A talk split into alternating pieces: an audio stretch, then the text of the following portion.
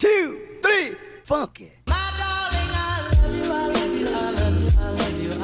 Hello, bienvenidos a otro episodio del podcast Metamorfosis. Yo soy Marcia Holística, su host. Yo diseño programas, contenido, productos que te ayudan a transformarte desde adentro para que consigas eso que tanto deseas en tu vida y puedas transformar tu vida. Otro lunes, otro episodio. Y hoy venimos con un episodio muy personal, la verdad. Muy personal, pero sé que siempre de estos episodios muy personales salen los mejores episodios. Y sobre todo ustedes siempre me dan el mejor feedback porque creo que estos temas que la mayoría de personas no se atreven a hablar o que simplemente no le prestan atención o pensamos que son tan normales, cuando alguien viene y nos dice como, a mí también me pasa y lo que te está pasando no es tan normal y existen estos pasos para poder mejorarlo, nos hace clic en la cabeza y nos quedamos mind blown. Así que espero que este capítulo tenga ese efecto. Ok, el capítulo de hoy es acerca del alcohol, específicamente de mi relación con el alcohol. Y desde ya quiero aclararles que yo no soy experta en el tema y por eso no me considero en la posición de darles pasos como que paso número uno, o sea, como X y Z vas a lograr para sanar tu relación con el alcohol. Más que nada yo les quiero compartir mi historia en este episodio para que a través de mi experiencia puedan ver qué aplica a su vida, ver en qué partes se ven reflejados en mi historia para ver qué pasos pueden tomar y darse cuenta si de verdad necesitan una ayuda más profesional, como ir a terapia, algo así, o tal vez haciendo journaling o tal vez simplemente reflexionando en este episodio puedes ya mejorar tu relación con el alcohol. Pero antes, el capítulo pasado les dije que iba a compartirles una herramienta al final de cada episodio que les va a mejorar su vida, que va a hacer que su vida sea mejor, más productiva, eh, más creativa, más chévere, más todo. Y el anterior se me olvidó, así que hoy les voy a compartir uno. Y digamos que va a ser válido para el anterior y este. Lo que les quiero compartir es una aplicación, no sé si alcanzan a ver, que se llama Don. ¿Don? Sí, se llama Don. Eh, así como hecho en inglés. Esta aplicación es súper cool porque Tú puedes poner como que todos los hábitos que quieres hacer en un día. Entonces yo, por ejemplo, tengo como lavarme los dientes, tomar agua, hacer journaling, meditar, hacer la cama, etc. Y luego para ponerle check, como que solo le das check aquí como check y te va, se te va subiendo. Y bueno, la verdad es que esto no es de sponsor, by the way, pero la verdad es que a mí este tipo de cosas me ayudan un montón a mantenerme constante porque es casi como un juego, como un juego donde voy subiendo niveles y es como que, ah, ya logré lo siguiente, ya logré lo siguiente. Y de verdad empecé a hacerla a inicios del año y me ha gustado un montón, así que lo quería compartir con ustedes. Les voy a dejar el, link aquí abajo. Eh, me imagino que está disponible para todos los tipos de celulares. Ok, ahora sí, empecemos con el capítulo de hoy. Ok, mi relación con el alcohol inicia lamentablemente mucho antes de lo que yo tenía una edad legal para empezar a tomar. Bueno, honestamente creo que la relación de todos inicia desde niños, ¿verdad? Cuando, cuando vemos cómo nuestros padres se comportan alrededor del alcohol, eh, cómo nuestros primos mayores, nuestros hermanos y poco a poco la sociedad, ¿no? Se va, se va con el alcohol. Pero digamos que yo empecé a ya tener una relación cercana a eso de los diría que 16 años, más o menos. Entonces, quiero hacer un disclaimer. Si es que tú no tienes más de 18 años o de 21 años, eh, o cualquiera que edad legal para tomar en tu país donde vivas, eh, esto no aplica para ti, pero sí me gustaría que lo escuchen porque yo tuve esta experiencia donde empecé muy temprano con el alcohol y definitivamente no fue la mejor. Así que si volvería, sí cambiaría eso y sí esperaría estar en una edad más madura donde estoy más segura de mi identidad para empezar a experimentar con esto que definitivamente yo no le tengo ningún tabú al alcohol. Yo no creo que es algo que tengas que prohibirte de tu vida si es que lo disfrutas. Ahora si es que tú no lo disfrutas no lo tengas en tu vida. O sea ya saben siempre les digo lo que te funcione a ti y a mí me funciona no prohibírmelo, porque cuando me lo prohíbo es peor. Así que bueno, empezamos con la historia.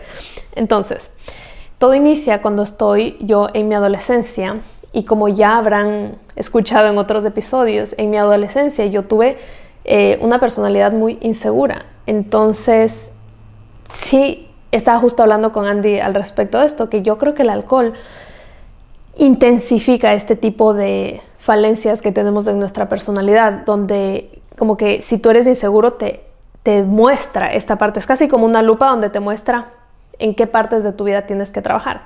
Entonces, a mí específicamente me mostró que yo utilizaba el alcohol desde muy temprano para sentirme más sociable, para sentirme más interesante, para sentir que como que soy más cool, tengo más valor de hablarle a la gente cuando estoy tomando, eh, soy más chévere, hasta bailo mejor, lo que sea. Me da, incluso, fun fact, a mí me da, bueno, me daba mucha vergüenza bailar. Ahora realmente no soy fan de bailar, pero eh, en ese tiempo me, me acuerdo que yo necesitaba tomar para bailar.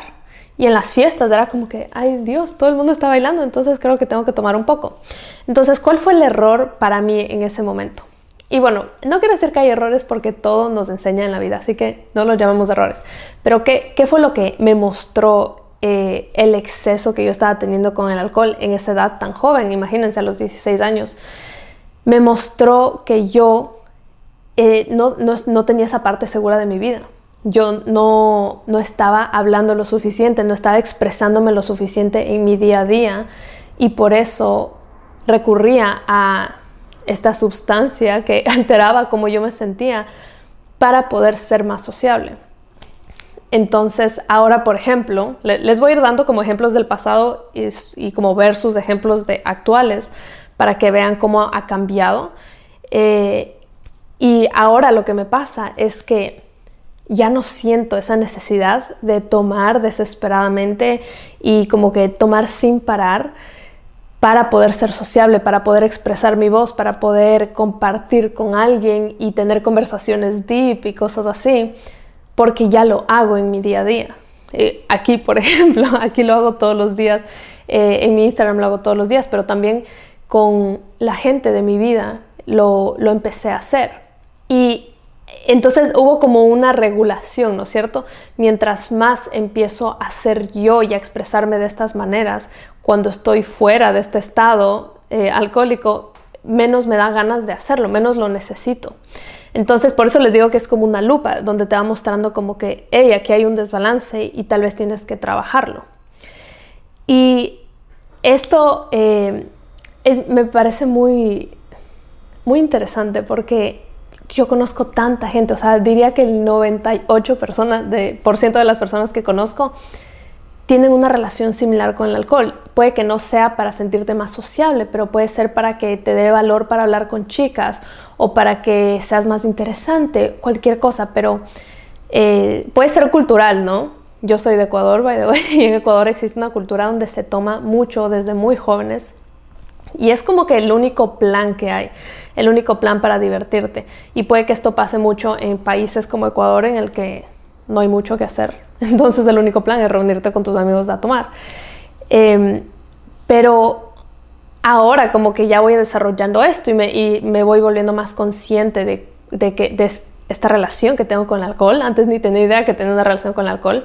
Y me voy dando cuenta que de verdad no es algo que me hace sentir bien, no es algo con, con lo que me siento como que, wow, qué buena relación tengo yo con el alcohol. Empiezo a analizar y empiezo a analizar la gente que está alrededor mío y digo, wow, en verdad, mucha gente tiene eh, algo, tiene algo con el alcohol, como que eh, tal vez toma excesivamente o tal vez siente un montón de culpa al siguiente día de tomar em, o tal vez no toma durante ocho meses y luego el día que toma se alcoholiza hasta quedar inconsciente. Entonces sí me sentí llamada a hablar de este tema, sobre todo porque siento que mucha gente joven me sigue y, puede que todos estemos struggling con esto, no están solos. bueno, entonces, continuando, pasa esto en mi adolescencia, ¿verdad? Donde estos pequeños espacios de libertad que yo tenía los utilizaba para llenar de excesos. También ya les he hablado en otro episodio acerca de cómo yo no tenía mucha libertad en mi casa en general, de quedarme a dormir en la casa de amigas o como que salir a ver una película, como en mi vida social, ¿ya? No tenía mucha libertad. Vayan a escuchar el episodio, no me acuerdo cuál es.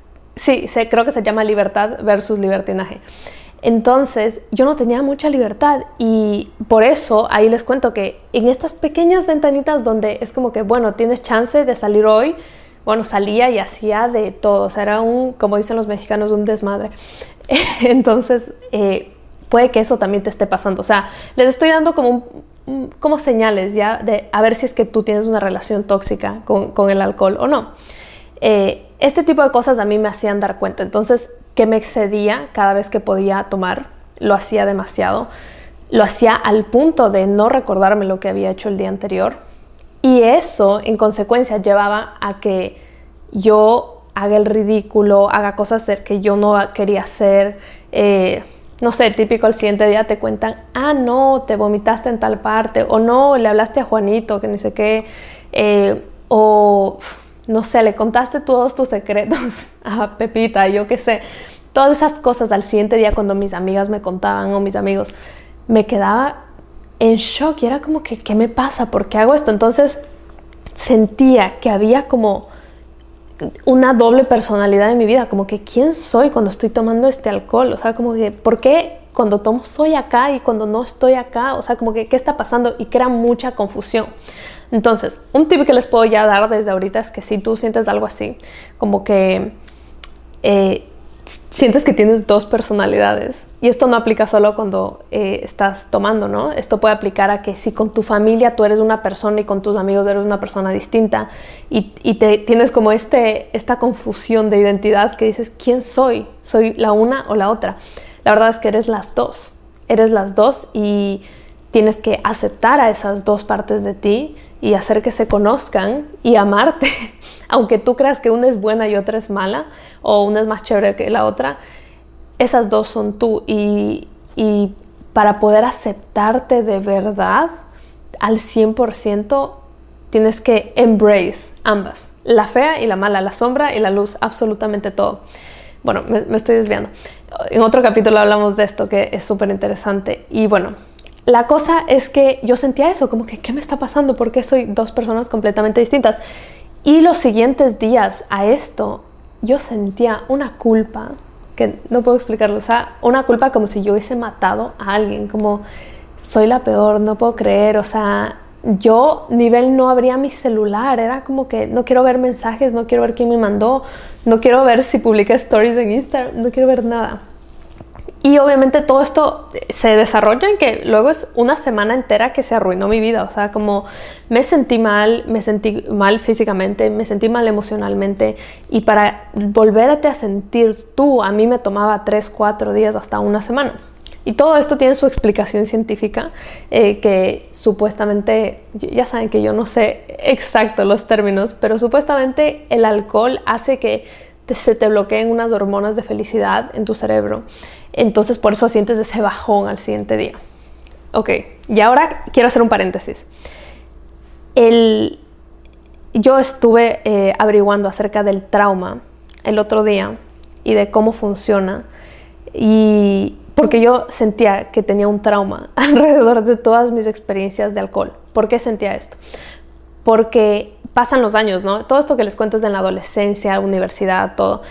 Ya me mudo a Miami, ya como que por varios cambios de mi vida, de que, bueno, aquí eh, tomar es mucho más restringido porque tienes que manejar y, como que no es la típica que, bueno, mi amiguito me deja acá porque todo el mundo vive cerca, es como que no, aquí vives lejos de donde sea, del restaurante o de la universidad o del lugar como discoteca, lo que sea que vayas, te toca manejar y, ya no vas a estar manejando si estás tomando, etc. Y también era como recién llegué, no conocía a mucha gente, entonces no estaba en esas. Todos estos factores hicieron que yo le baje muchísimo al alcohol eh, por un tiempo. Cuando yo ya estoy, o sea, ya adulta, más madura, tengo como 23, 24 años y ya voy, ya voy viviendo aquí en Miami varios años, ya empiezo a tener amistades, entonces empiezo a volver a estar en ese ambiente en el que tomar era algo común. Y me doy cuenta que no había sanado nada. me di cuenta que era lo mismo de siempre, tenía los mismos patrones de tomar, alcoholizarme, no acordarme de nada, sentir culpa al siguiente día. Y luego, incluso cuando ya no tomaba al mismo punto que tomaba antes, que tomaba un trago, dos tragos, lo que sea, eh, al siguiente día todavía sentía un montón de culpa. Así como sentía que tenía un trauma de alrededor del alcohol. Entonces, bueno, esto me ha pasado durante mucho tiempo y hasta la fecha me sigue pasando, donde yo me tomo un trago y me cuesta mucho no sentir culpa al siguiente día. Y es algo que tengo que hacer conscientemente, no sentir la culpa, eh, como que hacerme, como despertarme, hacerme reset la cabeza constantemente el día siguiente para recordarme que no estoy, eh, no necesito sentir culpa, no hice nada malo, no maté a nadie. Eh, pero bueno, entonces me puse a averiguar un montón sobre el trauma porque sentía que había un trauma alrededor de eso. Y resulta que yo vengo aquí a contarles lo que averigüé. No sé si es exacto. Pero resulta que eh, trauma, digamos, por definición, es el evento en el que tú, a ti te pasa algo que puso en riesgo tu salud, que puso en riesgo tu vida, tu, y, te pones en modo sobrevivencia, ¿no es cierto? Como que, yo qué sé, se te cruzó un carro por enfrente, entonces tú pegas un frenazo y porque casi que te cruzas la luz naranja y está en ese momento en el que todo el cuerpo se te vuelve como frío, como que te da un corrientazo en todo el cuerpo. Ese es el momento donde se instala el trauma en tu cabeza. ¿Por qué pasa esto? Para que supuestamente tu cerebro hace eso para que para congelar ese momento en tu memoria y son como unos 3, 6 segundos y es de esos momentos donde sientes todo ese miedo, esa adrenalina en el cuerpo y te grabas todas las imágenes para que lo pone como en una cajita especial en tu cabeza, para que lo tengas bien presente y en el futuro, cuando empieces a ver señales parecidas a esas, como, ah, la luz naranja y estoy yendo súper rápido y hay full tráfico, ya no hagas lo mismo. Entonces puedas tomar mejores decisiones y ya no pongas en riesgo tu vida. Tiene mucho sentido. Y por eso es que nos acordamos tanto esos momentos súper fuertes de nuestra vida, porque tu cerebro es como que tomó una captura de pantalla y lo guardó en un lugar muy especial. Bueno, ah, sabiendo esa, esa, mm, esa teoría acerca del trauma, me puse a pensar y analizar. Esto es un análisis mío, by the way, o sea, no sé si sea accurate, pero es algo que yo creo que me pasa a mí. Analizando esto, yo dije, ah, tiene mucho sentido, como que regresando al pasado, como a mis primeras experiencias en las que tomé mucho, mi reacción al siguiente día, digamos que mi cerebro guardó toda este, esta interacción en la cabeza en ese lugar importante, porque era como tomaba mucho y al siguiente día sentía mucha culpa. ¿Y qué, cuál era el resultado de eso? El resultado era que luego yo no tomaba como por seis meses. Y, era las que iba a la fiesta y como, no me des ni una gota de alcohol, no quiero tomar, no gracias, dejé el alcohol. Literal, esa era mi frase, o sea, mis amigos hasta se reían, como yo decía, no, ya dejé el alcohol, yo decía, salí de las canchas, salí de las canchas, ya no quiero tomar, etc. Pero seis meses después, ocho meses después, cuando ya se me había olvidado, cuando era como que ya lo había superado, ya, o sea, la memoria es tan frágil. Yo decía como, no, bueno, de nuevo fiesta, vamos, tomemos. Y de nuevo pasaba lo mismo y se repetía el ciclo.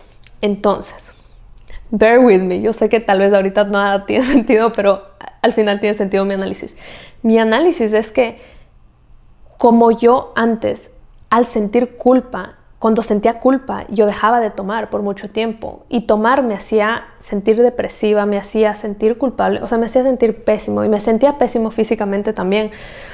Em, como la culpabilidad era lo que detonaba todo eso, yo creo que mi cuerpo ahora dice, ok, no queremos que esta man vuelva a tomar en meses, así que la vamos a hacer sentir culpable. Y creo que eso es como que ya mi, cerebro está eh, wired de esa manera, en la que tengo que sentirme culpable luego de tomar para dejar de hacerlo, básicamente. Incluso cuando este, este evento en el que tomé el día anterior no tuvo nada que ver con los eventos anteriores, o sea, era como un trago y con mi familia, o sea, y no hice nada malo, es como todo tranquilo. Y estoy segura que existe em, más razones por las que esto pasa, que sientes la culpa al siguiente día. De hecho, en un libro que yo leí que les conté en otro episodio, decía que una de las razones es porque al siguiente día el alcohol te hace sentir triste y te quieres sentir feliz, entonces, ¿qué es lo que te hace sentir feliz más rápido? El azúcar, ¿no? Entonces sientes culpa y todo está conectado, sientes culpa y, a través de la culpa eso te hace comer azúcar, es una cosa súper loca, que tampoco me acuerdo en qué episodio les contesto, pero bueno, el punto es que eso me pasa, eso me pasa y lo he estado tratando de sacar poco a poco. Entonces, como se darán cuenta, mi relación con el alcohol no es, no está acá. O sea, no es como que estoy en los cielos de eso. Espero estar allá en unos años, meses, no sé, en lo que me cueste. Pero es algo con lo que estoy constantemente trabajando desde, yo diría que unos cinco años, que es más o menos el tiempo que estoy aquí, porque ahí empezaron a venir esas señales de que, ah, ok, creo que, creo que hay otra gente que maneja su relación con el alcohol distinta. O sea, cuando salí de mi ambiente de Ecuador, ¿no? Y empiezo a ver cómo la gente se maneja alrededor del alcohol aquí, ahí es cuando empezó todo eso y, y, no, todo el cambio inicia con acción, ¿no? Mucho del cambio eh, es solo el análisis. Así que por muchos años estuve analizando y dándome cuenta y dándome cuenta, identificando lo mío, identificando lo de otros. Ok, en fin, ya les conté eso. Ahora, algo más de importante, para no dejarles como en una nota así como depresiva de que, ah, bueno, o sea, siento culpa, siento culpa y trauma alrededor del alcohol y no hay nada que pueda hacer. No, sí, hay muchas cosas que puedes hacer y les voy a compartir una que creo que es la más importante que yo he hecho que no es como, no es un hack, no, no, no es un hack porque no hay una solución así fácil que chasqueados los dedos iba a pasar. Más bien es como una reflexión que quiero que les quede en la cabeza. Yo sé que solo al escuchar esto ya se les va a quedar en la cabeza porque así me pasó a mí. Eh, y de aquí en adelante, cada vez que sientan algo relacionado a esto, van a pensar en, esto, en esta reflexión que les voy a compartir. Para mí personalmente, no tomar alcohol nunca, nunca ha sido la solución porque ya he hablado de esto con la comida, con el alcohol, con lo que sea. El momento que tú te lo prohíbes, simplemente es peor. Eh, tu, tu mente solo se enfoca en eso y es como que no, yo quiero, yo quiero. Y es como, básicamente le estás quitando el control. Te estás quitando el control a ti mismo, como que me prohíbo porque no sé controlarlo. Entonces, al no prohibírtelo, las posibilidades de que vayas y abuses de esto y lo, consumas con exceso son mucho, mucho, mucho menos probables. Ahora, digamos que a ti de verdad no te gusta, no te gusta el sabor del alcohol, no lo disfrutas, o sea, es como cero la experiencia, no te importa. Entonces no lo hagas. O sea, no lo hagas, no lo hagas ni siquiera estás con tu familia, ni siquiera con tus amigos, no lo hagas, porque no es algo que a ti te hace sentir bien, no es algo que a ti te hace sentir más auténtico y que tal vez eh, hace que se haga más fuerte tu identidad y cosas así. Ahora, para estas personas, un consejo que les puedo dar, que puede ser difícil en ciertas ocasiones, es el decir no. El decirle no a tu familia, el decirle no a tus amigos, que no, no porque no disfruto, mucha gente puede no entender eso. Entonces te aconsejo que seas muy directo, muy directo, que no te vayas por las ramas, que digas de frente no gracias porque no lo disfruto. Porque cuando otras personas escuchan que tú estás diciendo algo sin mucha seguridad, obviamente van a tratar de, de, hacerte torcer el brazo. Creo que ese es un dicho, ¿no? O sea, van a tratar de convencerte porque se dan cuenta que tú no estás tan seguro. Así que asegúrate de que eso es lo que quieres y una vez que lo sabes, sé muy fuerte con tu opinión, muy directo y no le prestes mucha atención. Es como que no, no gracias, no me gusta y continúa con la noche. Ok, ese es un grupo de personas. Ahora, el otro grupo de personas que tú dices, bueno, he tenido relaciones tóxicas con, o sea, una relación tóxica con el alcohol, malas experiencias, pero aún así yo sí disfruto de tomar, yo, yo sí disfruto porque eh, por el evento, tal vez por las personas con las que estoy, etc. Y todavía quieres mantenerlo en tu vida. De nuevo, disclaimer, esto es 100% decisión de ustedes, no les estoy diciendo que hagan uno o lo otro, lo que funcione más para su vida. Si tú eres de esas personas, eh, mi consejo es que lo hagas con intención. Y, y yo sé que siempre les digo eso y probablemente lo han tratado de aplicar en otras áreas de su vida y nunca se les ha cruzado por la cabeza tomar con intención, como que, what? Como tomar siempre es una actividad tan de diversión y como que, ah, como no hay reglas, ¿no? Que es como, ¿por qué le voy a poner esta regla?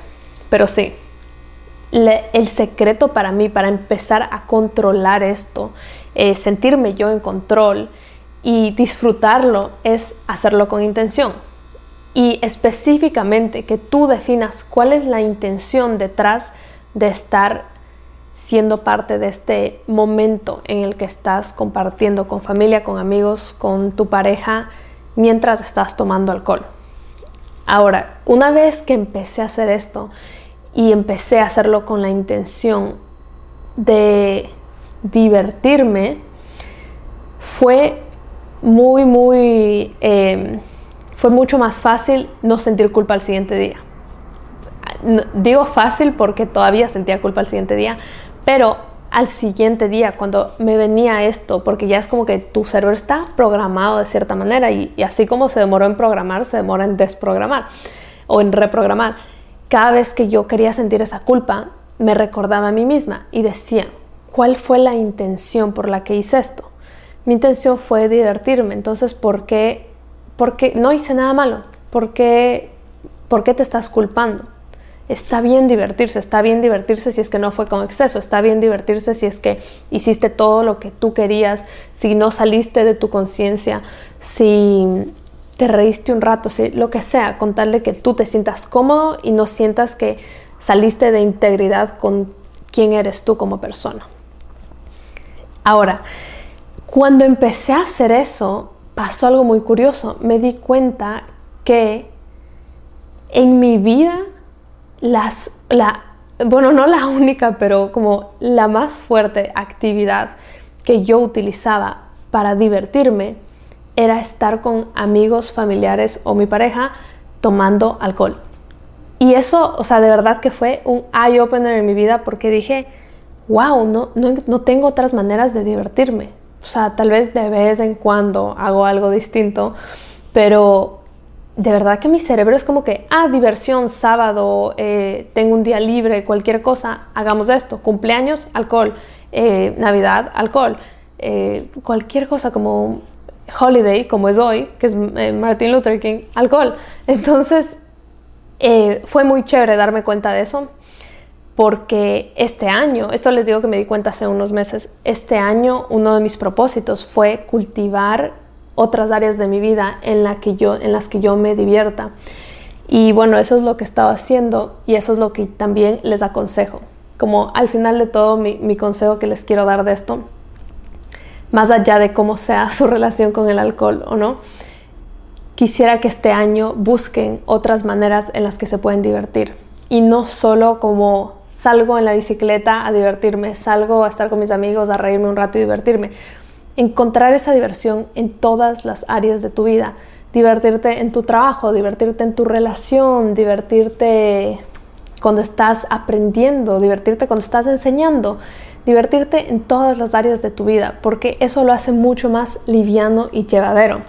Actually, fun fact, eh, yo les conté que al inicio del año, no mentira, al final de, este año, estuve teniendo como un rough patch con Andy en nuestra relación y uno de nuestros grandes descubrimientos fue que no nos estábamos divirtiendo juntos y estábamos tomándonos todo muy en serio, como la peleita por quién lavó la ropa, o sea, como y todo es tan serio y tan estructurado y, y de verdad para mí, o sea, como les digo, toda esta época, estos meses ha sido mucho de esa reflexión y de que, wow, de verdad me estoy tomando todo muy en serio, no me estoy divirtiendo.